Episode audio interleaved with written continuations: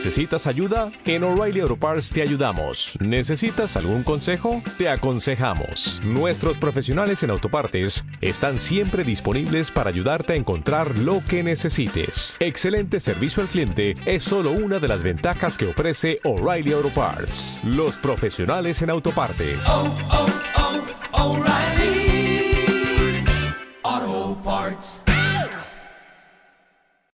El Señor esté con vosotros. Lectura del Santo Evangelio según San Lucas.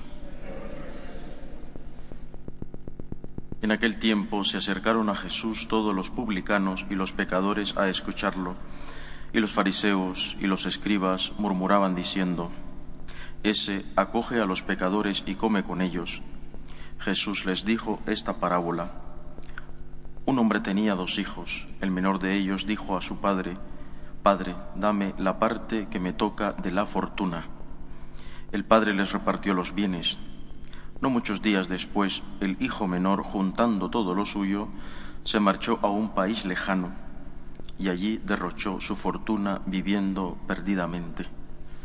Cuando lo había gastado todo, vino por aquella tierra un hambre terrible y empezó él a pasar necesidad. Fue entonces y se contrató con uno de los ciudadanos de aquel país que lo mandó a sus campos a apacentar cerdos. Deseaba saciarse de las algarrobas que comían los cerdos, pero nadie le daba nada. Recapacitando, entonces se dijo, ¿cuántos jornaleros de mi padre tienen abundancia de pan, mientras yo aquí me muero de hambre?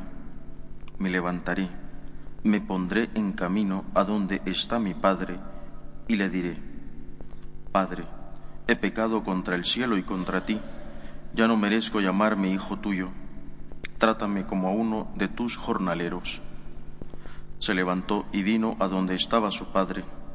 Cuando todavía estaba lejos, su padre lo vio y se le conmovieron las entrañas. Y echando a correr, se le echó al cuello y lo cubrió de besos. Su hijo le dijo, Padre, he pecado contra el cielo y contra ti, ya no merezco llamarme hijo tuyo. Pero el padre dijo a sus criados, Sacad enseguida la mejor túnica, vestídsela, ponedle un anillo en la mano y sandalias en los pies. Traed el, terreno, el ter ternero cebado y sacrificadlo. Comamos y celebremos un banquete porque este hijo mío estaba muerto y ha revivido, estaba perdido y lo hemos encontrado. Y empezaron a celebrar el banquete. Su hijo mayor estaba en el campo. Cuando al volver se acercaba a la casa oyó la música y la danza, y llamando a uno de los criados le preguntó qué era aquello. Este le contestó, Ha vuelto tu hermano, y tu padre ha sacrificado el ternero cebado, porque lo ha recobrado con salud. Él se indignó y no quería entrar, pero su padre salió e intentaba persuadirlo. Entonces él respondió a su padre, Mira, en tantos años como te sirvo, sin desobedecer nunca una orden tuya, a mí nunca me has dado un cabrito para tener un banquete con mis amigos. En cambio, cuando ha venido ese hijo tuyo que se ha comido tus bienes con malas mujeres, le matas el ternero cebado. El padre le dijo, Hijo, tú estás siempre conmigo y todo lo mío es tuyo, pero era preciso celebrar un banquete y alegrarse porque este hermano tuyo estaba muerto y ha revivido, estaba perdido y lo hemos encontrado. Palabra del Señor.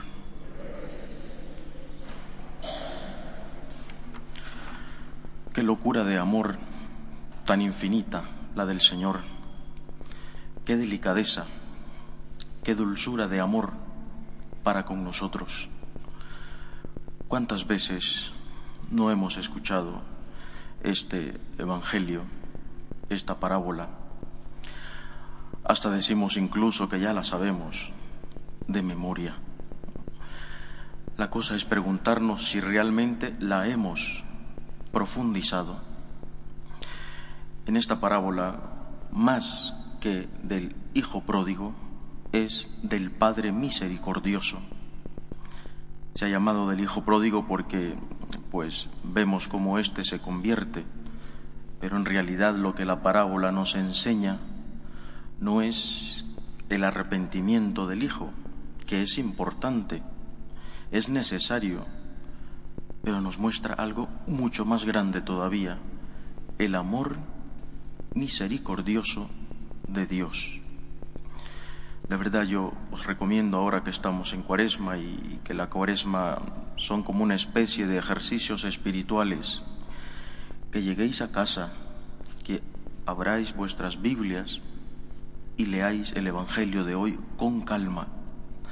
De cada frase, de cada palabra mm, que está compuesta toda la parábola, de cada enunciado que Jesús va diciendo, puedes meditar y pasar días meditando.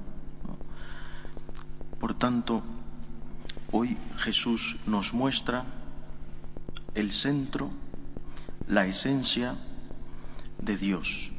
Dios es amor, Dios es misericordia. En algún lado he leído la siguiente frase, Dios se ha vuelto loco. Efectivamente, Dios se ha vuelto loco de amor.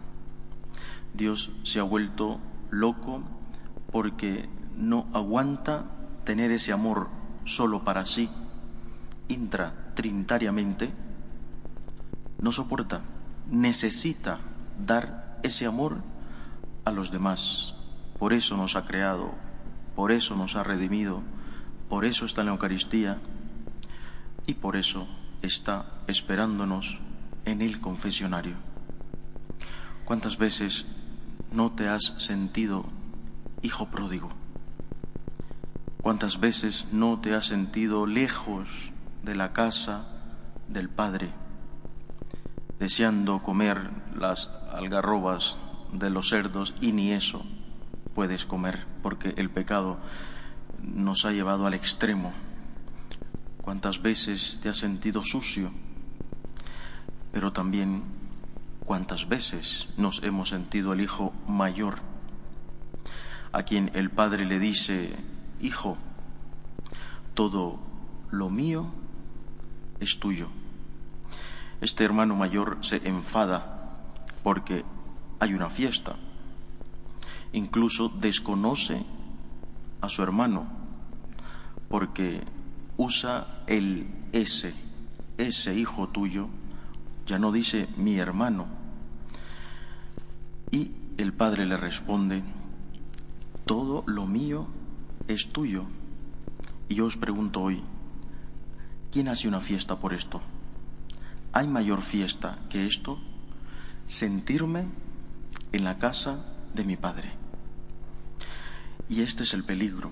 Cuando nos sentimos instalados en la casa de Dios, cuando nos sentimos cerca de Dios, curiosamente nos podemos sentir muy alejados de Dios o podríamos estar alejados de Dios. Es por eso que hoy quiero reflexionar un poquito sobre la confesión. Eh, uno de los puntos donde Dios se revela, donde Dios, donde uno experimenta, mejor dicho, a Dios como el Dios misericordia, como el Dios amor, es precisamente en la confesión. Lo primero que hay que decir que no es el sacerdote el que está metido en el confesionario o el que confiesa, no es el sacerdote el que te absuelve, es Cristo mismo. Es un principio sacramental. Aún así, sea el sacerdote más pecador, actúa in persona Christi, en persona de Cristo. Luego de esto, el, el sacerdote en, la persona de Cristo, por lo tanto, siendo Cristo mismo, no absuelve como absuelve pues un juez diciendo pues usted está libre de culpa, siguiente. Eso es absolver como juez, como un funcionario del, del gobierno. Dios absuelve como Padre. Y como Padre misericordioso. ¿Qué significa esto? Que si Dios, Dios absuelve como Padre, yo me tengo que reconocer como hijo. Esto es lo troncal, queridos amigos, de la vida cristiana. ¿Qué pasa cuando nosotros pecamos? Cortamos el hilo de filiación con Dios. Y este hilo se recupera en el confesionario. Por lo tanto, cada vez que nos confesamos, Cristo renueva la alianza paterna nuestra con Dios. Es por eso que es importantísima la confesión y la confesión periódica, la confesión regular, donde Cristo mismo nos vuelve otra vez a la casa del Padre. Otro peligro de la confesión es ver la confesión como una especie de lavadora, donde tú metes la ropa, está sucia, vuelve a salir limpia. Y la puedo volver a ensuciar cuantas veces necesite o me dé la gana y la vuelvo a meter y así sucesivamente. La confesión no es un detergente que limpia, una lavadora que, que lava. La confesión es un camino de piedad, de penitencia hacia la casa del Padre. La confesión es la constante reanudación de la alianza que Dios tiene conmigo, alianza de amor. La confesión, por tanto, requiere un cambio constante de vida, donde Dios con su gracia me ayuda, ponedle la mejor sandalia, el mejor vestido, un anillo en el dedo, esa es la gracia de Dios, y yo con mi esfuerzo de todos los días, poniendo los medios concretos para no ultrajar el nombre de Dios, buscando ayuda profesional si es necesario, poniendo las técnicas concretas en mi vida y fijándome en aquello donde más caigo para no caer, dijo el hijo pródigo, entró dentro de sí y se dijo, ya no merezco ser llamado hijo tuyo. Reflexionó. Ese es el medio concreto que el hijo pone.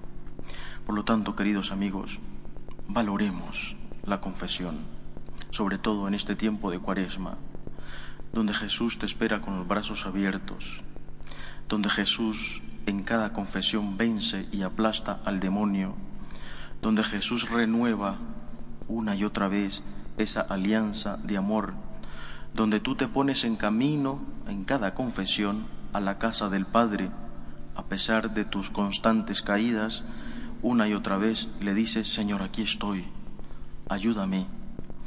Por lo tanto, me encantaría que os fuerais con esta idea a la casa.